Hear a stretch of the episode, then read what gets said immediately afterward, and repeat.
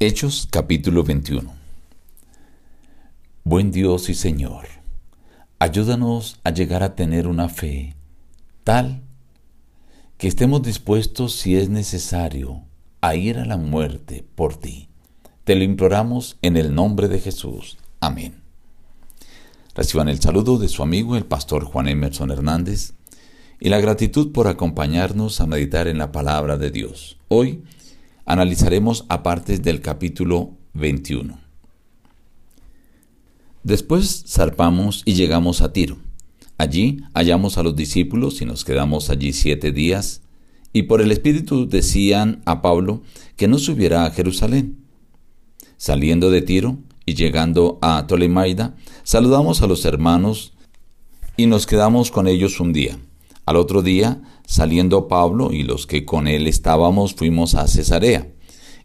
Entramos en casa de Felipe el evangelista y nos hospedamos con él. Este tenía cuatro hijas doncellas que profetizaban.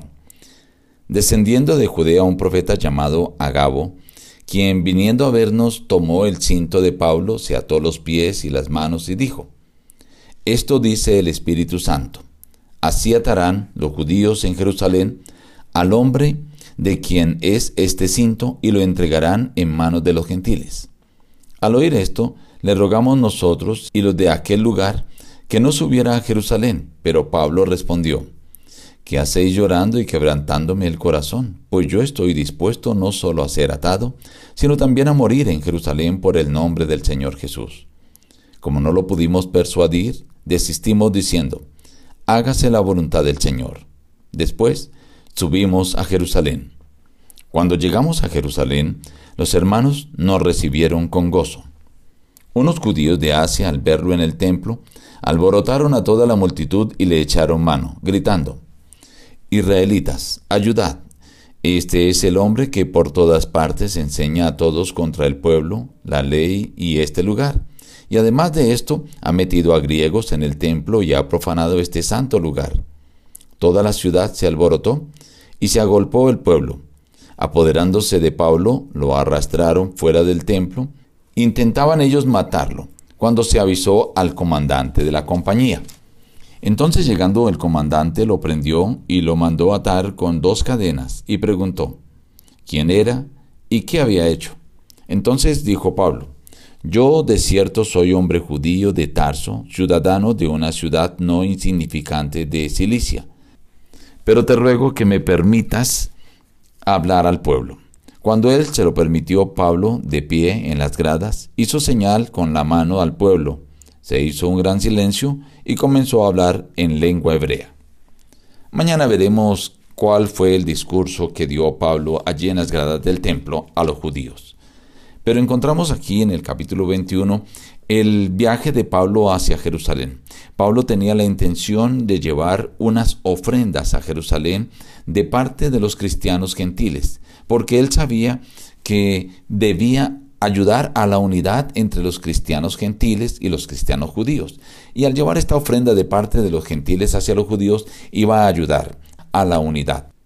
El profeta Agabo tomó el cinto de Pablo y profetizó que el dueño de ese cinto sería atado de pies y manos como él mismo se había atado a la vista de todos. Pero aún así, Pablo dijo, yo no solamente estoy dispuesto a ser atado, sino aún a ir a la muerte. Así que cuando no pudieron convencerlo, dice que dejaron que se hiciera la voluntad del Señor. Luego menciona el capítulo que Pablo llegó allí, los judíos estaban preocupados y aún Pablo también, porque se había extendido un rumor de que Pablo estaba en contra de las leyes de Moisés, las leyes rituales. Entre ellas estaba la circuncisión y el nazareato y la limpieza, etc. Así que él tomó a unos hombres que estaban para cumplir el voto, cortarse el cabello y no tenían dinero, entonces Pablo iba a costear esto de tal forma que comprendieran que él no estaba en contra de esas leyes y ritos. Pero cuando Pablo salía del templo, lo vieron algunos judíos de Asia. Estos no habían comprendido lo que Pablo había hecho allá dentro del templo y simplemente alborotaron al pueblo para que lo tomaran.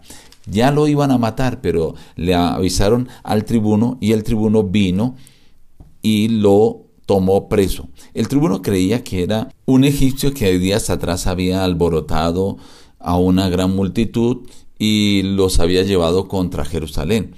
Así que lo tomó preso creyendo que por fin lo habían atrapado, pero cuando le preguntó y lo escuchó hablar en griego, entonces se quedó asombrado.